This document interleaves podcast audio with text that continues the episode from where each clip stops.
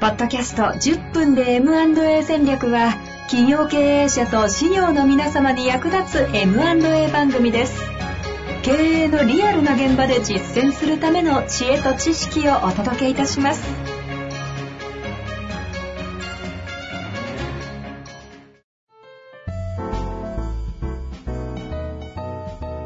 こんにちは、遠藤和樹です。白川正義の10分で M&A 戦略。白川さんよろしくお願いいたします。お願いします。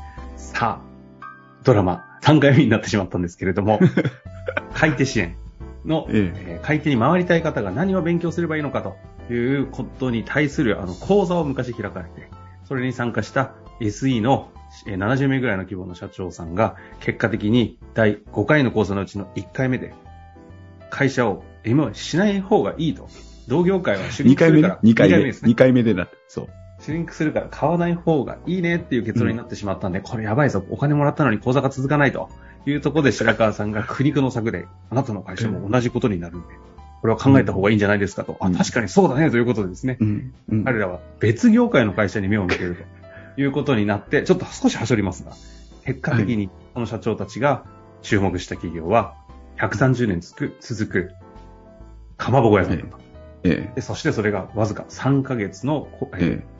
期間を通して、結局クロージングまで行った。はい。っていう終わりだと思ったんですけど、最後の方で、こええこのかまぼこ屋に就任した社長が、なぜかその社長ではなくて、24歳女子だったはい。という話からいきたいと思いますが。はい。そうなんですよ。あの、さっ前回も少しお話ししたんですけど、このかまぼこ屋さんは、当財団に相談があって、登録している中の一件でしたと。で、その登録している会社のノンネームを、その買い手の、あの、社長さんと一緒に、うん IT の社長と一緒にノンネームシートをいろいろ見ながら研究をしてたっていうところがあったんですけどね。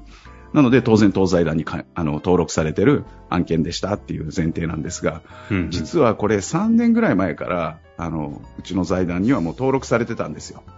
あの、引き継いでくれる方を探してますっていう。うんうんで、このかまぼこ屋さん130年続いていて、実は、えー天皇陛下にもかまぼこを献上したことがあって、へえ。うんで、農林水産大臣とかをたくさん受賞してる、本当にあのいいかまぼこ屋さんだったんですね。へで、そんなかまぼこ屋さんがなぜ3年間もお相手が見つからなかったのかといううんうんうんと、事情があってですね、はい。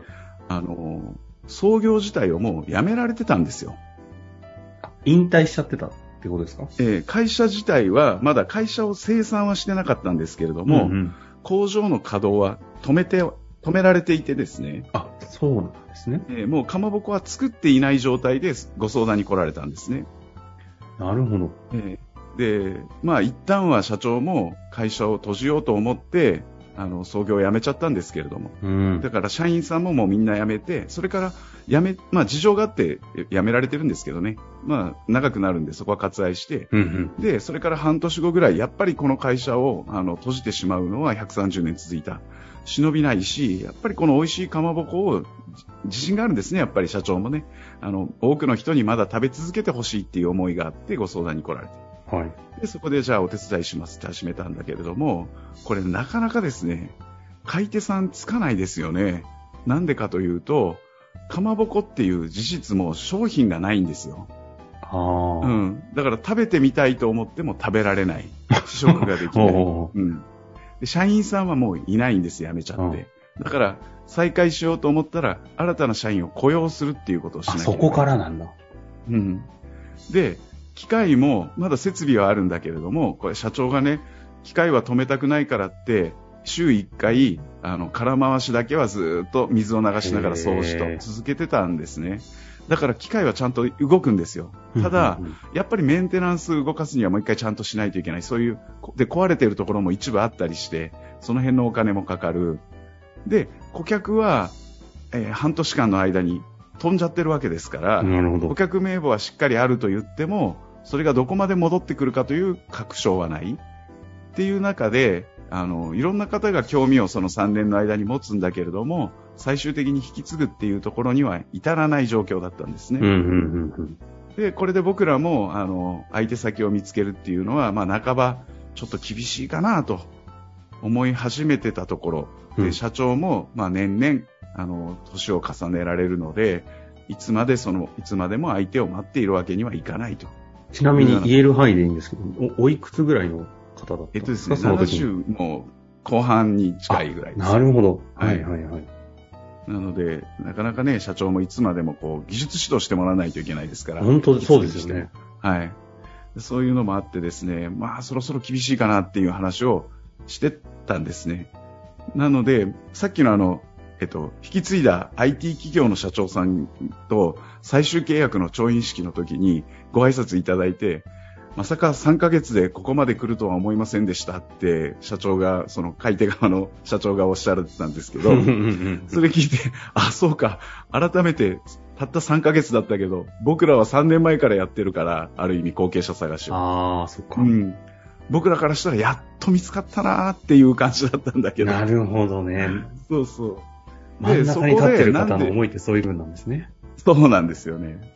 そう。それで、でなんでね、その、24歳の女子がどこで今の話の中で登場してくるかというと、うん。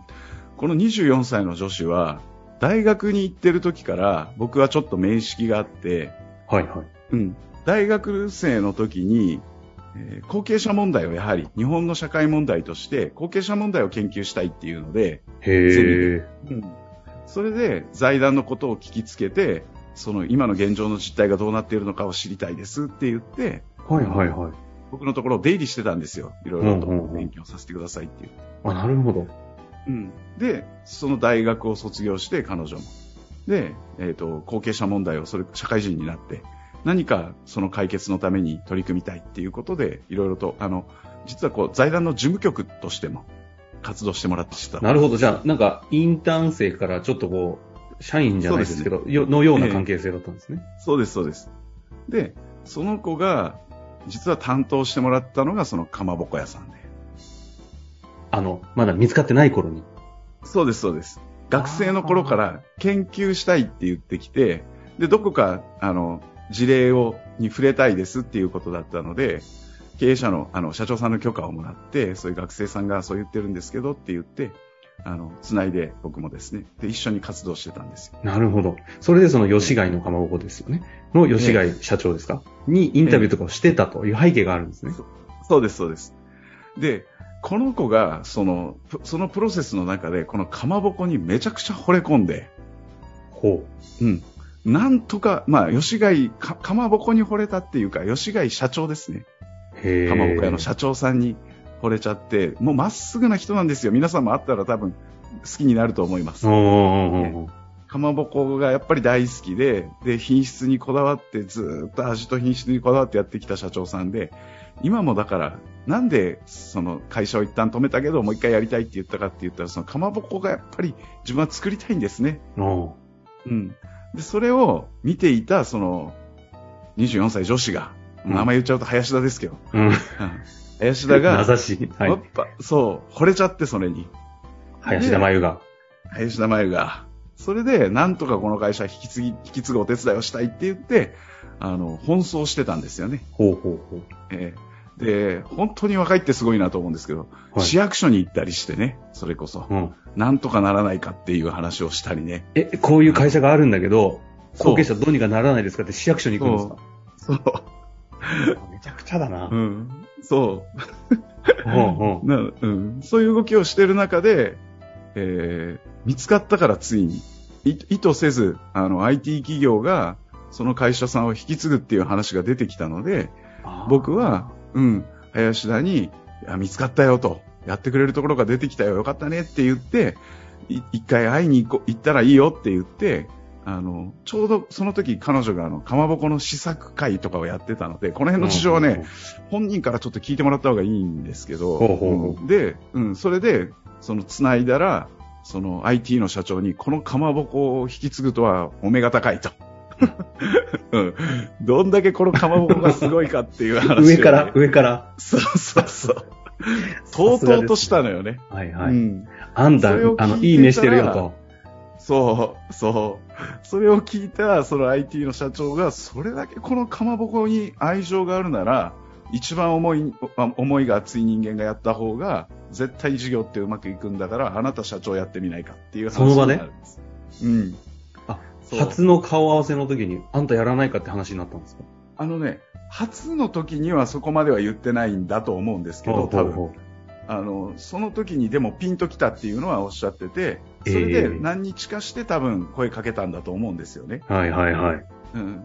そしたらその林田がそうやって言われたんだけどって僕のところに来て、私もちょっとこれどうかと思いますって自分も言うし、そそう言うなら絶対やめた方がいいよって経営ってそんな甘いもんじゃないから僕は反対って言って、あまあ、一度反対があったんですね。ええで、でもまあ、紆余曲折あって彼女が、もう本当にあの、せその IT の社長もぜひやってほしい。で、彼女もそういろんな話を聞く中で、じゃあやりますっていう話になって、うん、社長になるっていう、そこまで行っちゃうんですね。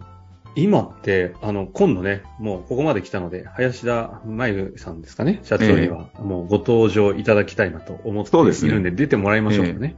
ええ出てもらいましょう。ちなみに今だとぎ結構、あれですよね、九州エリア、福岡とかそちらの方だと、かなりいろんなところに露出されてるんですよね。いや、そうですね。あの、いろんなあの、ベンチャー企業を特集する番組とか、老舗企業とかを特集する番組、それから普通にニュース番組とかで、やあっぱりね、話題性があるし、今、後継者不在って社会問題ですし、うん、そこの解決策の一つとしては、メディアもなかなかね、あの、あ、欲しいネタにも、うんそこのニーズも合いますよね。えまあ、ただ、あの、私もね、以前、京都のその全国大会で、彼女のね、お話聞かせていただきましたけど、あそこにいた経営者全員がね、あの、彼女に心打たれてやられてましたからえ、ええ、そうですね。もう最も大事なことを我々は忘れていた気がするというのを、彼女が魂を呼び起こしたのような、うん。そう。熱いプレゼその曇りなき眼でね。曇りなき眼語るわけですからこちらのざらついた心がもうなんか、バレてしまうという。えいいやそうなんですよということでね。えうん。その次回聞いて、聞いてもらいましょう。はい。林田ちょうどじゃあ、この次回にね、林田さんのええ回をちょっとうまく当て込めるようにええゲスト出演いただきましょうかね。わかりました。やりましょう。非はい常に熱い女性ですので、皆さんもね、楽しみにして聞いていただきたいなと思います。ということで、今日のところ終わりましょう。ありがとうございました。はい。ありがとうございました。